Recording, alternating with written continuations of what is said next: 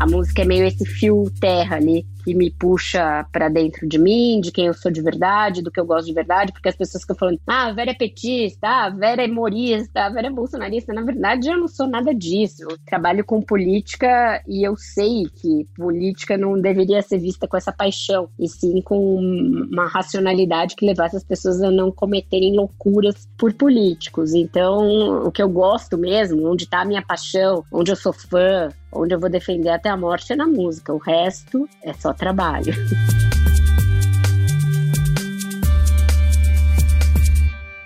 Eu sou Ivan Mizanzuki, esse é Conversas Paralelas, e a minha entrevistada de hoje é jornalista e apresentadora. Ao longo da carreira, passou por veículos de comunicação como Veja, Folha de São Paulo, Rádio Jovem Pan e o Estado de São Paulo. Em seus quase 30 anos de jornalismo, recebeu vários prêmios, entre eles o Troféu Mulher Imprensa por duas vezes. Especializada na cobertura de política, é atualmente comentarista da Rádio CBN com o quadro Viva Voz, colunista do jornal O Globo e desde 2020 atua como âncora e apresentadora do programa de entrevistas Roda Viva na TV Cultura. Vera Magalhães, seja muito bem-vinda ao Conversas Paralelas. Falar de música hoje.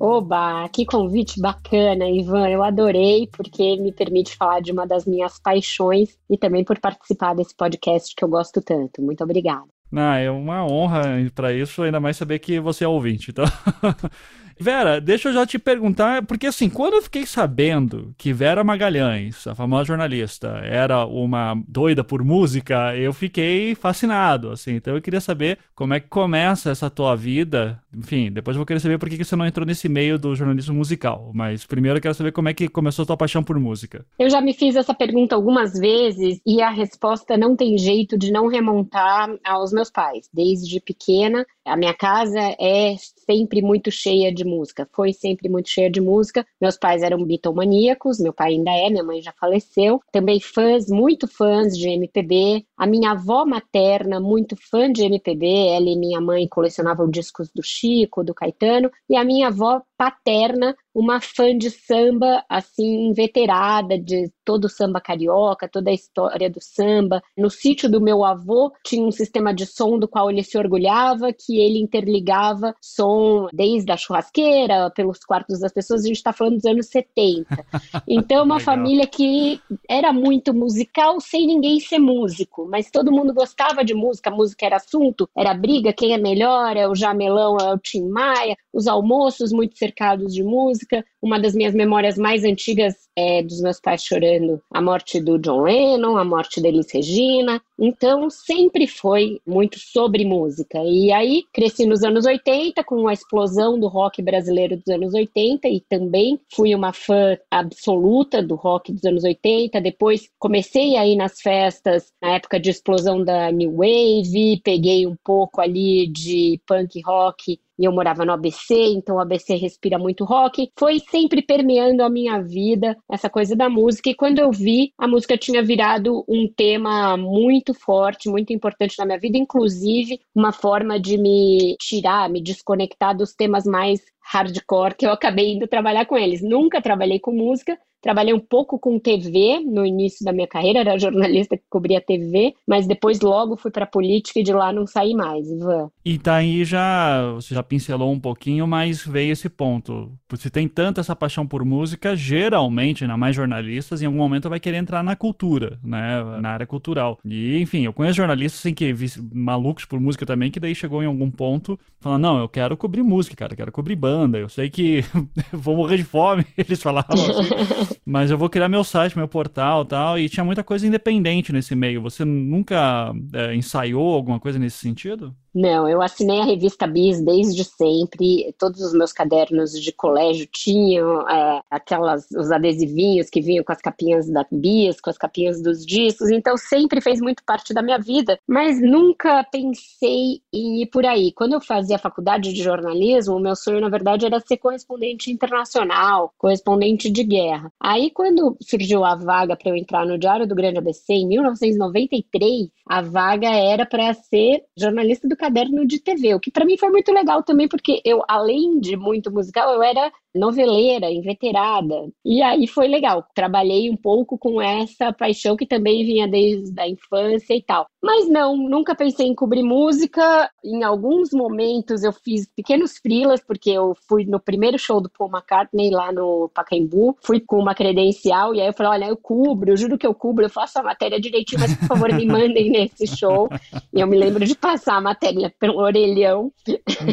então eu fiz alguns frilas em música. É, e hoje em dia eu mato um pouco essa minha vontade na CBN, porque a gente sempre termina o quadro com uma indicação musical ou de uma música que tem a ver com o tema daquela edição ou com alguma dica de música. Então eu ali dou umas leves pinceladas nesse universo, mas nunca acabei me profissionalizando e mergulhando mais na música profissionalmente. E você ainda pegou Sim, já como jornalista formada, trabalhando na Folha de São Paulo, você já viu a MTV começando a bombar. Não deu nenhum. Porra, vou tentar, assim, ou já, já realmente nunca pegou, assim, essa ideia. Porque, cara, eu, eu tinha 15, 16 anos, eu queria trabalhar na MTV. Acho que todo jovem ali, final dos anos 90, início dos anos 2000, tinha esse sonho. Você podia ter feito esse sonho. Podia, podia. Eu tava na ECA quando a MTV começou, né? Na faculdade, eu me lembro das primeiras transmissões e a gente gente discutia. E, e o que eu fiz foi como repórter de TV cobrir umas duas ou três pautas na MTV. Então eu de alguma maneira satisfiz um pouco esse fetiche. Eu ah. tive num verão MTV em Camburi e eu lembro ah, que. Tem vídeo disso, pelo amor de Deus. Tem, não tem, tem vídeo ah. disso, porque eu era repórter de jornal impresso. O que tem é a matéria. Eu tenho até hoje aqui, o jornal já tá meio amarelado, mas eu fui cobrir um verão MTV. E aí, o lançamento do Casé, quando o Casé foi contratado, eu fui fazer a coletiva de contratação do Casé, então é outro momento que eu lembro na MTV. E eu não lembro qual foi o terceiro, mas são três matérias que eu me lembro de ter feito: uma no verão e duas lá no prédio dele no Sumaré. Então, de alguma maneira, eu passei perto. Legal, bacana demais. e daí tudo bem, daí você acabou entrando na política, e daí eu queria até ter essa curiosidade. Você falou até que passou pela. vivenciou um pouquinho da cena punk, né? Que teve ali. Você chegou em algum momento ter se interessar por, por, questões políticas na música também, isso te chamou a atenção? Porque eu não sei, né? É, quando comecei a ter uma memória musical, a partir dos 13 anos, assim, influência dos meus pais também, já comecei gostando de Pink Floyd, The Wall especificamente, e fui aprender sobre a Segunda Guerra Mundial por causa do The Wall. Eu fui aprender inglês porque eu queria entender o The Wall. Então sempre eu começava a olhar as bandas nacionais e via assim, poxa, mas não tem tanta discussão política aqui, até quando eu descobri o punk. Você chegou em algum momento tentar dar uma olhada, claro, tem a questão da da bossa nova, todo, né? A MPB em geral, os anos 70, anos 60, 70, Festival de Música Brasileira. Chegou a ter algum momento esse interesse em dar uma olhada nas questões políticas da música brasileira? Totalmente. A minha primeira conexão música-política vem da MPB, justamente pelas discussões dos meus pais na minha casa e depois no colégio. Tem uma outra curiosidade que você vai ficar de cara, mas meu professor de redação e literatura no primeiro, segundo e terceiro colegial foi o Reinaldo Azevedo. Reinaldo Azevedo jornalista. Maravilhoso. Numa encarnação, Reinaldo Azevedo, professor do ensino médio no ABC. Ele já falou várias vezes que ele era professor de redação, e agora que. Caramba, que incrível. E foi por causa do Reinaldo que eu fui fazer jornalismo, inclusive. E aí, o Reinaldo foi a primeira pessoa que deu um clique, assim, para mim, é, de um contexto mais profundo dessas músicas em relação à política. Então, músicas que eu já ouvia desde sempre, Chico Buarque, Caetano Veloso, Paulinho da Viola, Gilberto Gil, ele trazia mesmo Cazuza, Legião, com esse outro contexto mais político. Então, aí foi quando eu comecei a me aprofundar um pouco mais nisso, portanto, 14, 15 anos, embora eu já soubesse desse pano de fundo político das músicas da MPB. Paralelamente a isso, eu já gostava de Smiths, de Joy Division, e eu comecei a ler sobre como essas bandas influenciaram as bandas do rock nacional, rock brasileiro, do início ali dos anos 80. Então, essa conexão social, política, do que o punk tinha sido, do que esse pós-punk representava em termos políticos, de contestação, por exemplo, da monarquia inglesa, tudo isso também veio mais ou menos nessa época da adolescência. E aí os Beatles, né? Os Beatles que hoje ainda são a minha banda favorita e que eu sempre ouvi na minha casa, mas aquele momento em que você tem a, revelação de pegar os discos dos Beatles e começar a conhecer profundamente a obra dos Beatles, para mim também veio mais ou menos nessa mesma época, 88, 89. Então eu tô falando do meu primeiro e meu segundo anos do ensino médio, e aí todo o contexto que foi a Beatlemania e o que ele representou em termos sociais também e políticos de alguma maneira, né? Porque depois vieram uma série de outras bandas até mais politizadas que os Beatles. Então, o contexto social e político da época das bandas que eu gosto começou a ser acompanhado por mim juntamente com essa paixão pela música. Você vivenciou mais do que eu uma coisa que eu gosto sempre de falar, que minha geração, né, eu nasci em 83, a minha geração é uma das últimas que vivenciou um mundo sem internet, ou de internet ainda muito limitada, em que eu fui músico também, eu, eu tentei ser músico, né, eu sou um músico fracassado, mas tive banda, toquei em shows, especialmente naquela cena emo que surgiu no início dos anos 2000, e a gente tinha um prazer gigantesco em, assim, antes dos shows, se reunir com a galera, falar sobre os discos que tá ouvindo, nisso a gente já tá puxando MP3 bastante, mas ainda com pouco acesso, pouca gente tinha banda larga, né? E, cara, o lance era. rolava uma competição para saber quem que conhecia as bandas mais pouco conhecidas. pouco... E assim, você vivenciou isso de um outro nível, você não tinha. Eu né? vivenciei né? então, e eu que... posso. É, eu queria saber justamente isso, como é que era essa competição, assim, se rolava isso com você, tipo, não, eu quero descobrir aquela banda que ninguém conhece, e vai ser minha banda foda, favorita. Como é que era isso? Engraçado que eu não tinha essa preocupação exatamente quando eu era jovem e quando ainda não existia internet. Mas hoje em dia, olha que louco, que existe internet, que eu já não sou nenhuma jovenzinha, vou fazer 50 anos esse ano, eu posso dizer com certeza que entre meus colegas, meus amigos e até aqui na minha casa entre os meus filhos, eu sou quem conhece mais banda nova e banda Blins Blons, que era como a gente chamava isso, a banda X que só a Vera conhece. eu sou nerd de música e eu fico ouvindo é, o radar de novidades do Spotify, eu recebo, sigo a lista All New Indie do Spotify, eu vou atrás, eu, aí eu catalogo as músicas, eu faço playlist, eu vou ouvir o álbum quando eu gosto da banda, eu vou ler no Pitchfork a resenha daquele disco, e isso há muitos anos. Então, eu virei mais esse tipo de nerd que vai atrás de banda desconhecida depois de velha. Caramba. Quando eu era jovem, sem esse acesso, o que, que a gente tinha de acesso mais diferente? O que a gente lia nas revistas, né? Na Bis, no programa do Kid Vinil, vai. É, aí eu tô fazendo uma arqueologia musical lá atrás mesmo, início dos anos 80. E super importante.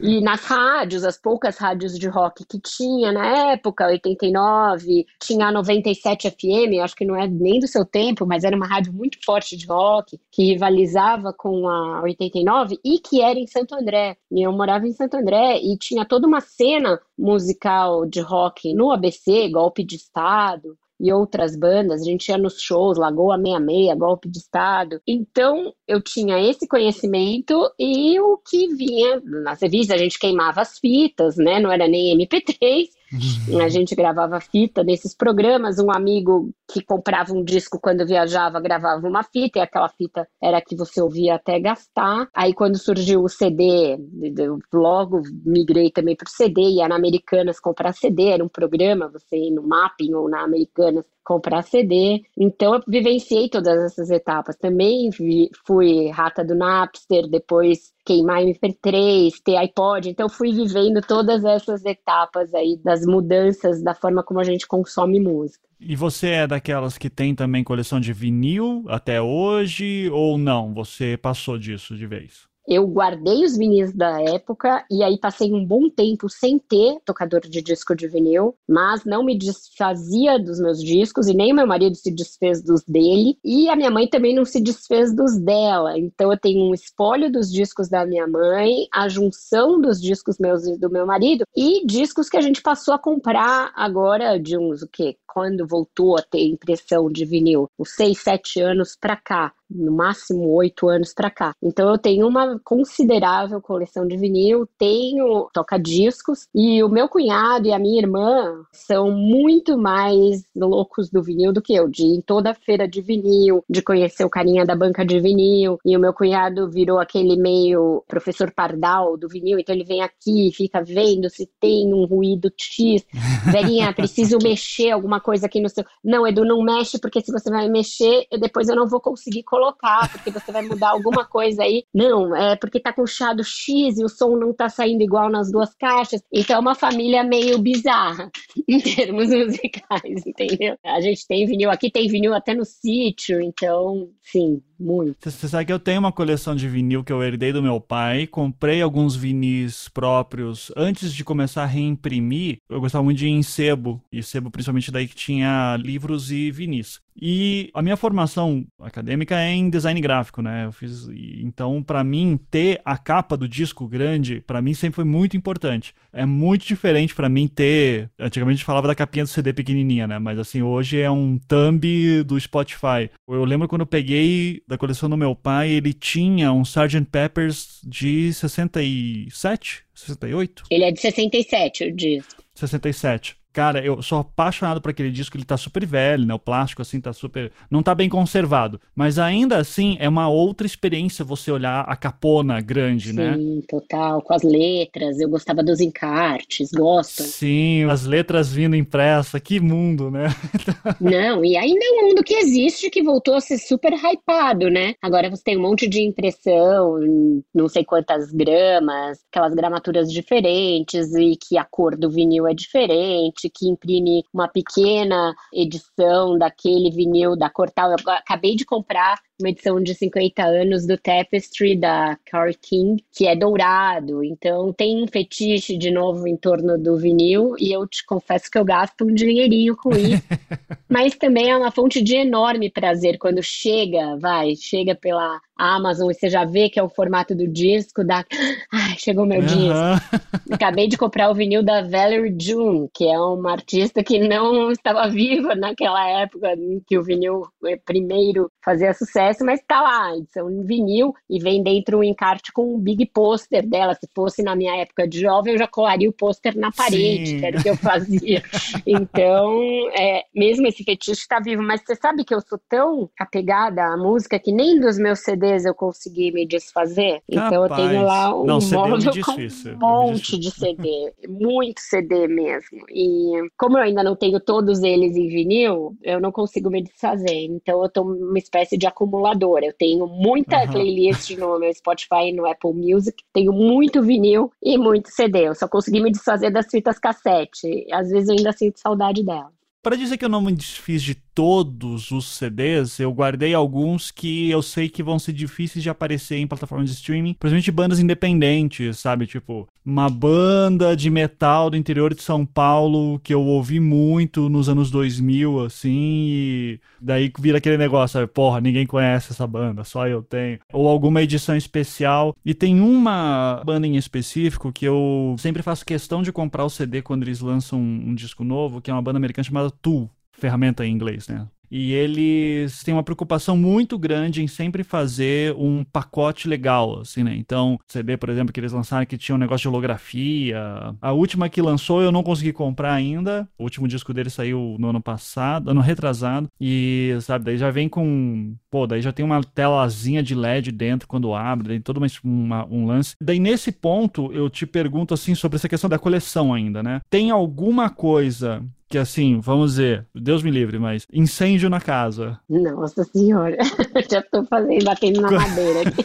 Qual, qual os três discos, CDs, etc., que você salva da tua coleção pessoal? Eu não vou me preocupar em salvar os CDs, eles que lutem. Tá. Eu ia salvar os vinis, salvaria certamente os meus discos dos Beatles, porque também tem muitos antigos aqui da época da minha mãe. Tem uma caixa, inclusive, dela e do meu pai, que tem a caixa e dentro os discos só num, num cartonado, assim. Então é um item que eu salvaria certamente, porque inclusive foi da minha mãe. Então esse seria o primeiro. E aí o que tivesse ali por perto, os certamente Pet Sounds do Beach Boys, que já é bom que já tá ali no B, já tá juntinho, e o próprio Paul McCartney admitiu que acha que é um disco melhor que os dos Beatles, então quem sou eu para discordar dele? E acho que é isso. Depois eu vou até olhar lá para já deixar em lugares é, estratégicos. em caso de tragédia, salva esses, né? Exato, vou deixar, vou deixar ali o quarto do pânico dos vinis juntinho ali, com, já com uma coisa para pegar rapidinho e, e levar. Perfeito. Você falou agora há pouco um termo que eu vi nascer, de certa forma, né, dentro de um outro contexto, que é a música indie. E para mim, música indie, vou fazer 39 esse ano, né? Então eu já tô começando a levar aquele choque de tipo, meu Deus, essa música que eu amo tem 20 anos já. Tipo assim, Muse para mim é uma banda nova ainda, e ela já tem 20 anos, né? E, eu sou apaixonado por Muse. Então quando diz assim, ah, banda nova que tem por aí, ah, Muse, caraca, não, não é mais. Você paga de tiozão quando você é, fala Não, já, já virei tiozão, não tem mais o que fazer. Mas a música indie eu vi nascer naquela leva assim que teve de bandas tipo, sei lá, Strokes, tá? Que chamavam de um som indie, né? Falando de MTV, né? Eu ainda pego muito a questão da MTV nesse sentido. Quando você fala de música indie, o que, que você entende pelo termo e o que, que você busca então, já variou muito. Eu estava pensando justamente sobre isso, porque eu peguei esse indie, Strokes, White Stripes, mas eu peguei um, inclusive, um pouco anterior, Pavement. O Pavement era uma banda indie, talvez antes de ter esse nome indie, porque eles eram muito independentes e muito fora do mainstream, quando você tinha um mainstream ali de Nirvana e toda a era do grunge. Eles vieram um pouco depois, um pouco antes, ali mais ou menos, mas passaram ao largo dessa era do grunge mesma coisa, uma banda que é o Built to Spill, que é dessa época também, anos 90, mas que conseguiu passar em column ao hype do grunge. Aí você teve uma fase Britpop de bandas igualmente indies também nos anos 90, que aí veio todo Oasis, Suede, Blur, toda essa geração dos anos 80, Pulp, Belle Sebastian, Teenage Fan Club, uns mais indies do que outros, porque outros viraram muito mainstream. E aí teve outras gerações, essa do Stroke Strokes que você falou, uma geração ali do início dos anos 2000 que você teve Block Party, Death Cab, depois disso Phoenix e outras do gênero, e outras bandas que surgiram indie viraram monstruosas. Kings of Leon, Killers, e aí a gente vai vindo atualizando. É esse o ponto, o indie rock ele vira um gênero em um certo momento, não é apenas uma banda independente, né? É isso, é um gênero de música rock que não necessariamente bebe daquele cânone ali do classic rock, eu acho, eu, eu defino mais ou menos assim. E geralmente bandas que começam pequenas, fora do circuito e vão crescendo. Arcade Fire era o auge do indie no início dos anos 2000 ali, virar meio meados dos anos 00. E hoje em dia é uma banda enorme, uma banda que lota estádios e tudo mais. Hoje tem muitas bandas ainda que guardam uma característica de serem indie e que eu ouço, que estão nessas minhas playlists atuais, mais velhas ou mais novas. Das mais velhas, The Sheen e outras bandas assim, e das mais recentes, tem muitas, não sei nem como te enumerar. O que está acontecendo comigo, particularmente? Eu estou migrando dessa coisa muito rock para uma coisa mais folk music. Eu já sempre ouvi muita folk music, e também de um legado da minha mãe, do meu pai, e muito meu e do meu marido, porque a gente é muito fã de Neil Young, ele é muito fã de Bob Dylan Dylan. Então tem esse folk mais tradicional e o que é novo no folk é o que eu tenho ouvido mais, talvez mais do que rock. Então, muito Father John Misty, muito Fleet Foxes, muito Bon Iver. Eu tô mais nessa pegada folk music hoje em dia. A própria Valerie June, que vai nessa pegada mais folk. Essa é a Vera hoje em dia, ouvindo folk novo e um folk mais antigo. Então, eu tô resgatando Johnny Mitchell, Carole King, o Fleetwood Mac. Tô mais ou menos nessa pegada hoje em dia. Segunda pessoa nesse podcast que cita Bon Iver, eu ainda não ouvi. A outra pessoa foi o, o Lucas Silveira da, da Fresno, né? Que ele disse, estou ouvindo muito Bon Iver, e, enfim, deu, pô, então vou correr atrás é também. É que o meu francês é tosco, porque eu acho que o correto seria falar Bona, bon, ah, eu nem sei como fala Bon Iver, bon em francês. É, alguma coisa assim, meio afrancesada. Não tem problema, aqui Brasil a gente brasileira tudo, né? Amo, amo ele, amo o Sufjan Stevens, toda essa geração do indie folk. Tem lugares em que ganha essa classificação, indie folk. Você tá me dando aqueles gatilhos da adolescência dos meus amigos e falando um monte de nome e eu fico, aham, claro, eu conheço todos. e, e, é mentira. E, e, não, e é ótimo isso, né? Porque assim, para mim, pra você ter uma ideia, né? Você estava falando antes de influência de pais, né? Quanto a isso, eu também fui muito influenciado por meu pai em específico com música. Só que o meu pai, ele era esse cara que também, ele tinha um amigo que era muito tentava se manter antenado, isso na década de 70, tudo. Meu pai nasceu em 60, então ele viveu a era disco, ele era roqueiro, ele dizia, pô, eu era roqueiro, eu ouvia Led Zeppelin e tudo, a banda predileta dele era de Purple, só que as meninas só iam na disco, então ele ia pra, pra disco também, daí ele começava claro, a curtir. Né? Não era besta.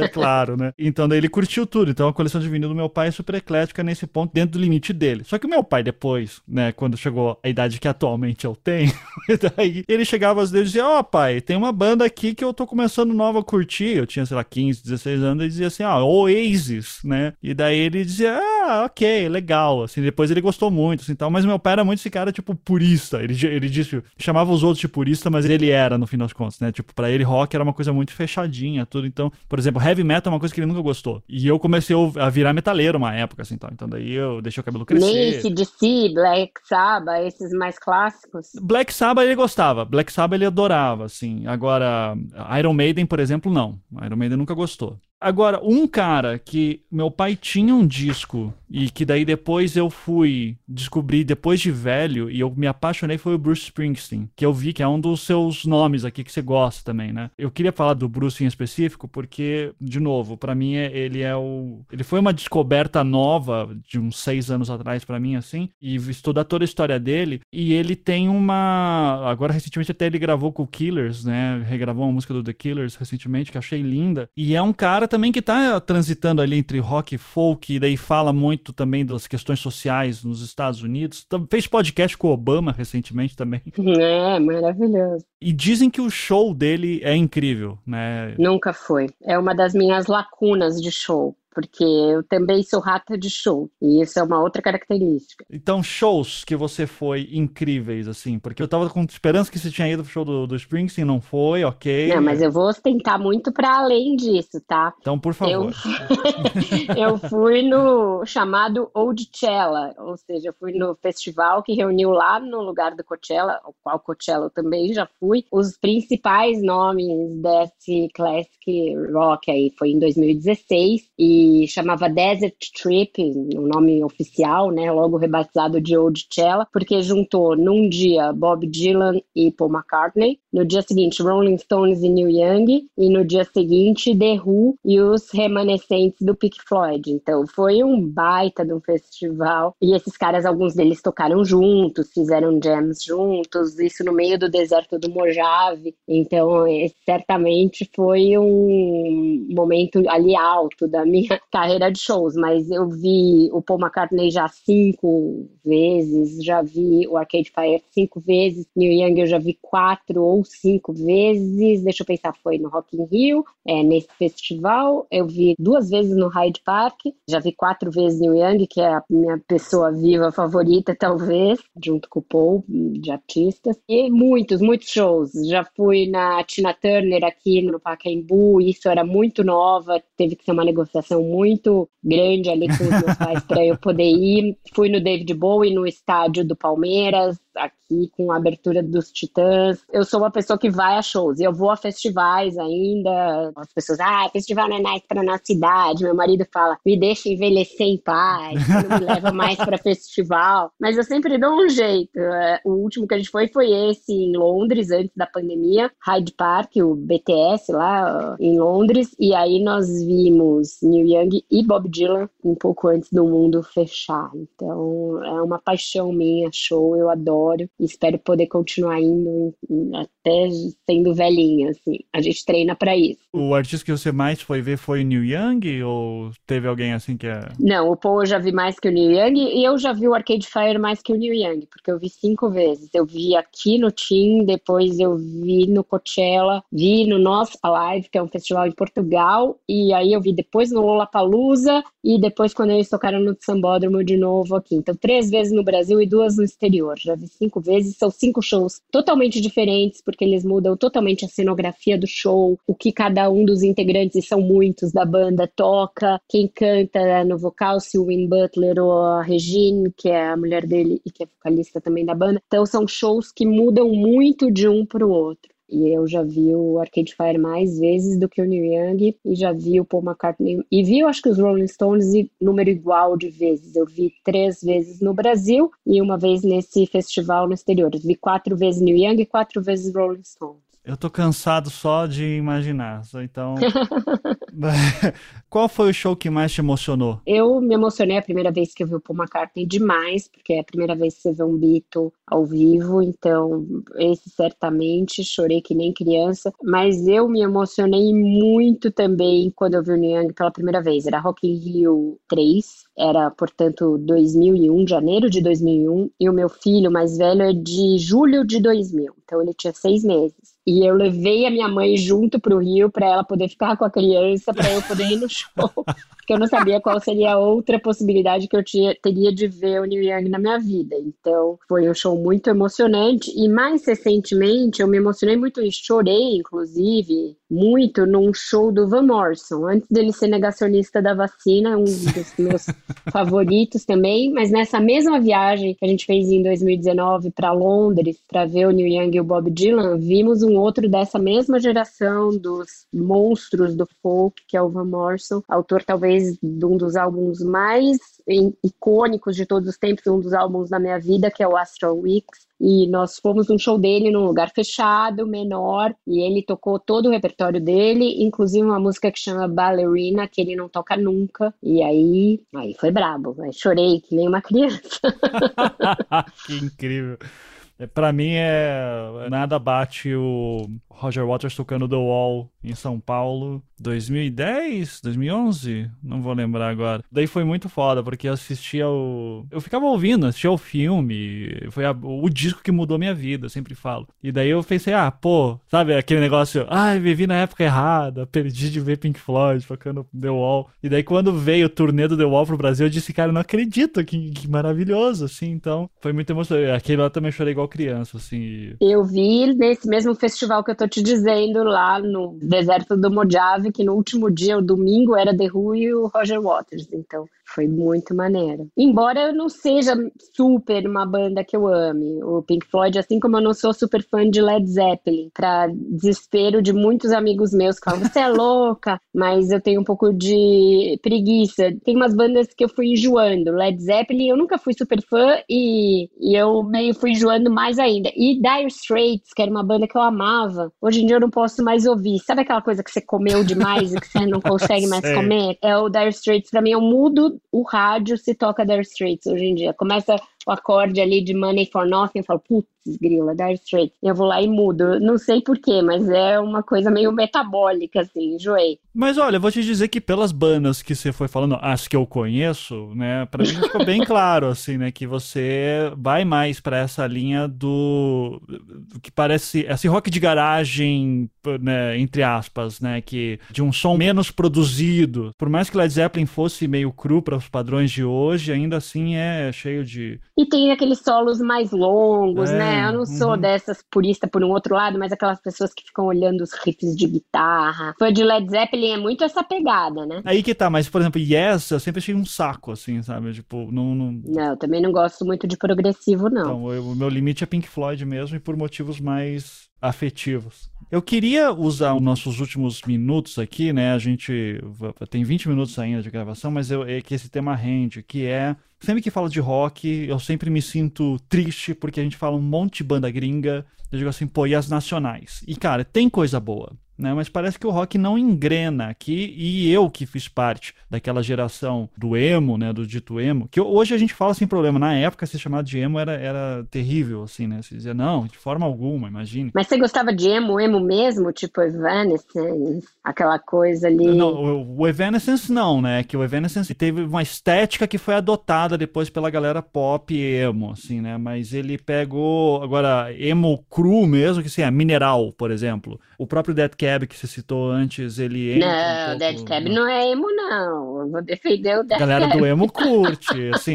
Então aí que tá, que você tem um momento de um movimento independente, assim, né, do, do emo, que é dos anos 90. Então, Sunny Day for Real Estate, né? Sunny Day Real Estate, ah, que é uma gosto. banda. Uma, é, então, né, é, é uma das do início do emo, assim, que se chama. Engraçado, eu nunca associei é. essas bandas com emo. É, né? pois é. E aí que tá. O emo chega no Brasil já com uma roupagem muito mais do pop punk, né? Que que daí já pega ali. É, pra mim, emo é My, My, Chemical Romance, que mais? Sim, Fall Out Boy, essas coisas assim, que aí essas eu nunca gostei. Panic at the Disco. Isso, uh -huh. que, eram é essas que... as bandas que eu associava mais. Good Charlotte. E para você ver que. Puxar de cabeça. Eu que era da época, eu dizia, isso não é emo. Por isso, por isso que eu não falo que é emo, porque depois as pessoas confundem, sabe? Então, e é uma bobagem. Hoje em dia, assim, né? A gente só queria ser feliz. Mas nesse Exatamente. ponto, o que a gente brinca assim é que o emo foi o último grande movimento de rock nacional que teve, né? Que assim, depois não teve nenhuma coisa que engrenou, assim, que teve tanta banda que criou Porque uma quem cena. eram os expoentes nacionais?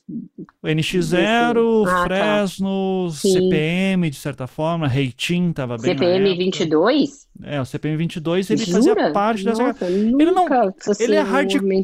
É, é, aí que é tá, ele pesado. é hardcore melódico, né? É. Mas, mas ele colava, por exemplo, a, uma das maiores bandas emos brasileiras, que era o Reitin, o Koala, era um dos o, compositores dos principais hits do CPM 22, né? Então, é, essa galera tava todo mundo junto ali, mas tinha muita briga interna, então, mas o ponto é que ali você tinha, o Lucas da Fresno sempre fala isso, você tinha ali um, um espaço onde jovens conseguiam se encontrar, montar suas bandas, e, e isso cresceu, cresceu né? Uhum, uhum. De, de, uma forma que ele diz assim: olha, isso nunca vai acontecer de novo no Brasil, porque, cara, instrumento é caro, hoje é, e hoje é muito mais fácil para um jovem que quer fazer música baixar um programa na internet e fazer um funk dele, fazer alguma coisa assim, né? E para outras sonoridades em que ele pode experimentar e que vai ter gente ouvindo, consumindo, e isso vai girando. E ele até fala que, como produtor musical, ele consome muito esses outros uh, meios para você poder ver outras sacadas que pessoal está tendo em produção musical.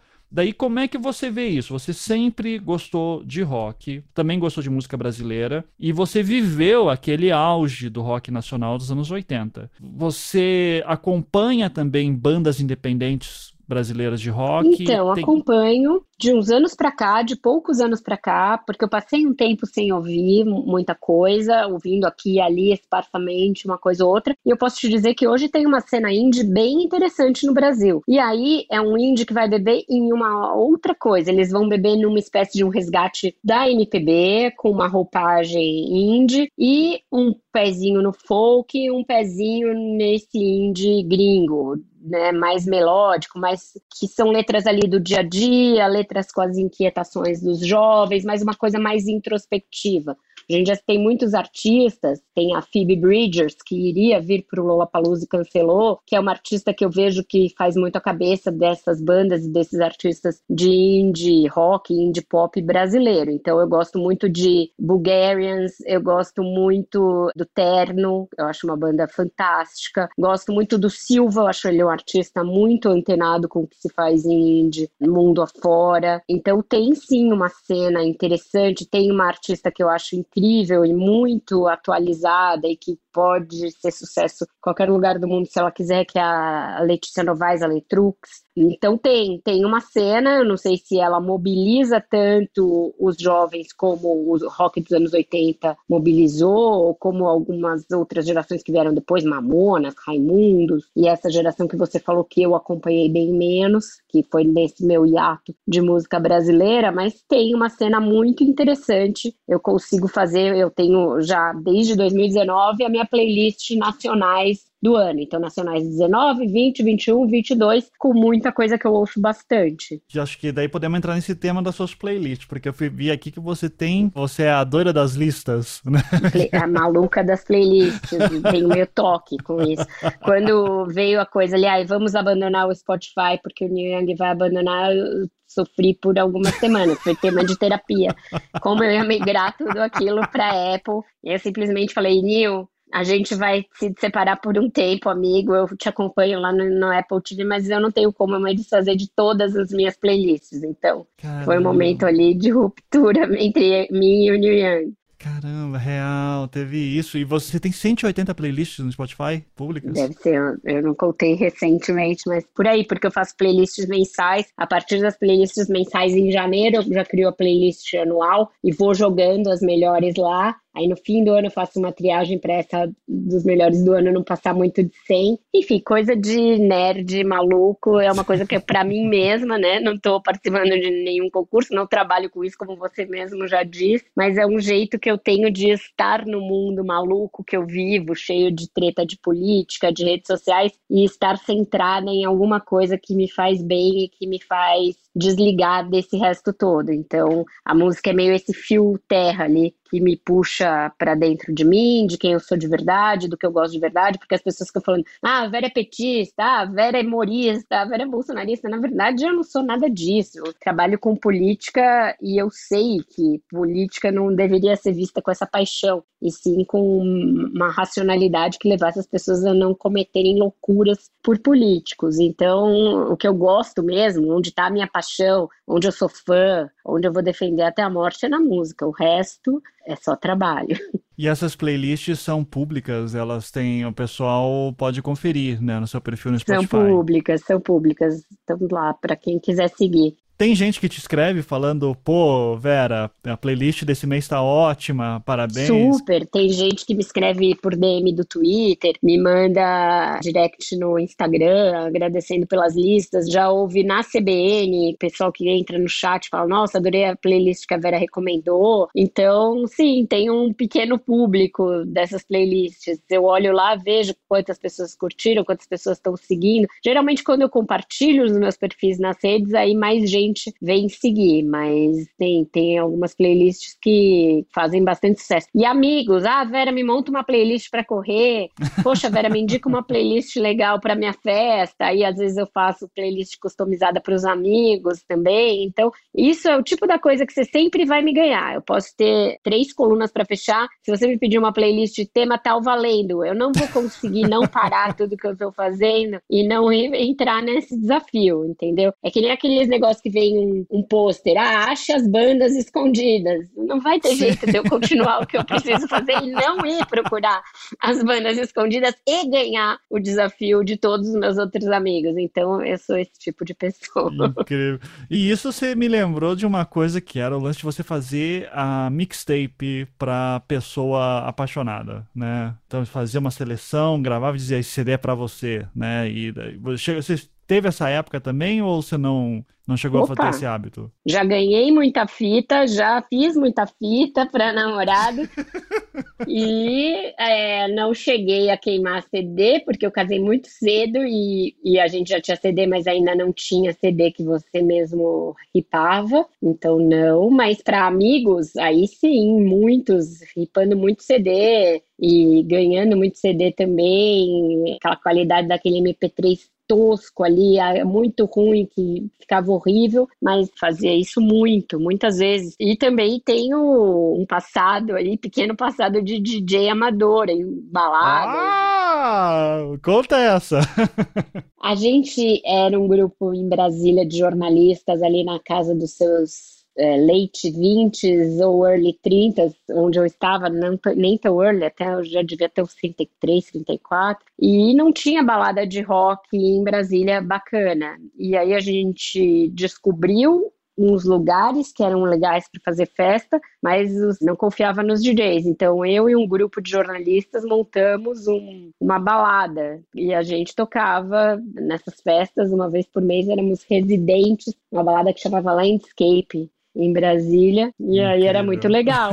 A gente veio depois para São Paulo, voltei para São Paulo para editar política na Folha, 2010, e aí a gente chegou a tocar, eu e o meu editor adjunto e hoje diretor de redação do Globo, Alan Gripe, a gente chegou a tocar no, no Alberta 3 algumas vezes também nessa de DJs amadores. Que demais. Então, se eu te pedir para fazer uma playlist chamada Garçom, toca aquela que machuca, Machuca, volume 1. Você consegue, então. Mas as minhas escolhas não vão ser a sofrência que talvez o nosso ouvinte associe com isso. Não vai ter Marília, não vai ter nada, vai ter umas coisas meio bailinho dos anos 80, então Air Supply. O que, que foi que eu falei outro dia pro meu marido? Ah, já chorei muito no quarto escuro com essa música Marillion. Então ia ter uhum. K-League do Marillion, ia ter coisas variadas ali, Bon Jovi, Never Say Goodbye.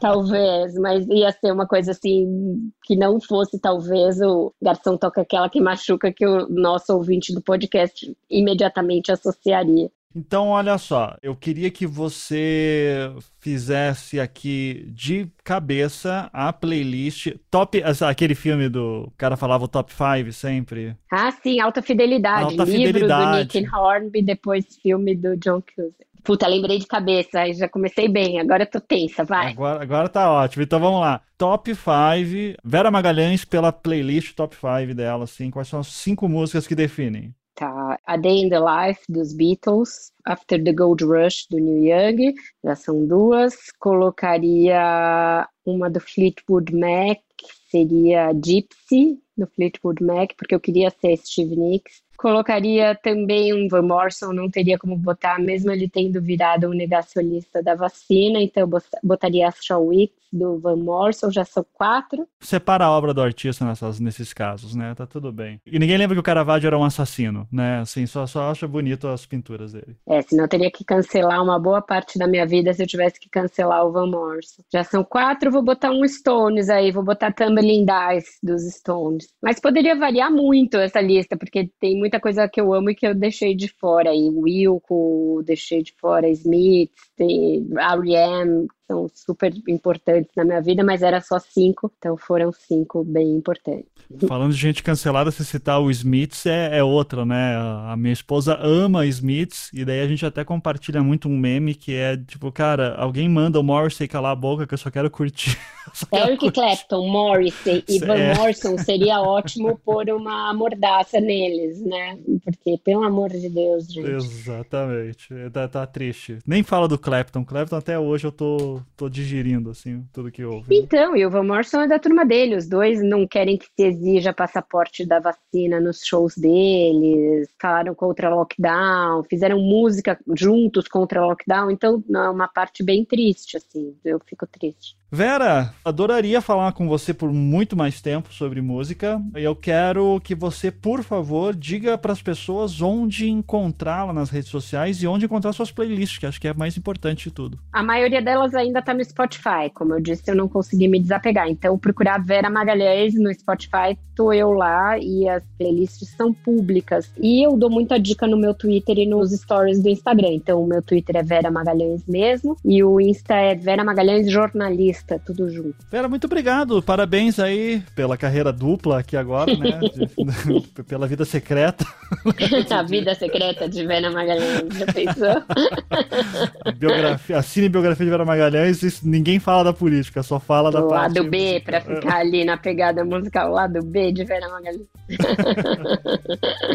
obrigado, Vera. Foi um prazer. Obrigadão mesmo. Ivan, o prazer foi meu. É uma delícia falar sobre esse assunto. Eu também poderia ficar muito mais. Parabéns pelo podcast de vocês, por justamente trazer essas conversas que mostram outros lados de pessoas bacanas. Eu fico muito honrada de ter sido convidada para fazer parte. A honra foi toda nossa. Então, muito obrigado, viu? Obrigada. Até a próxima.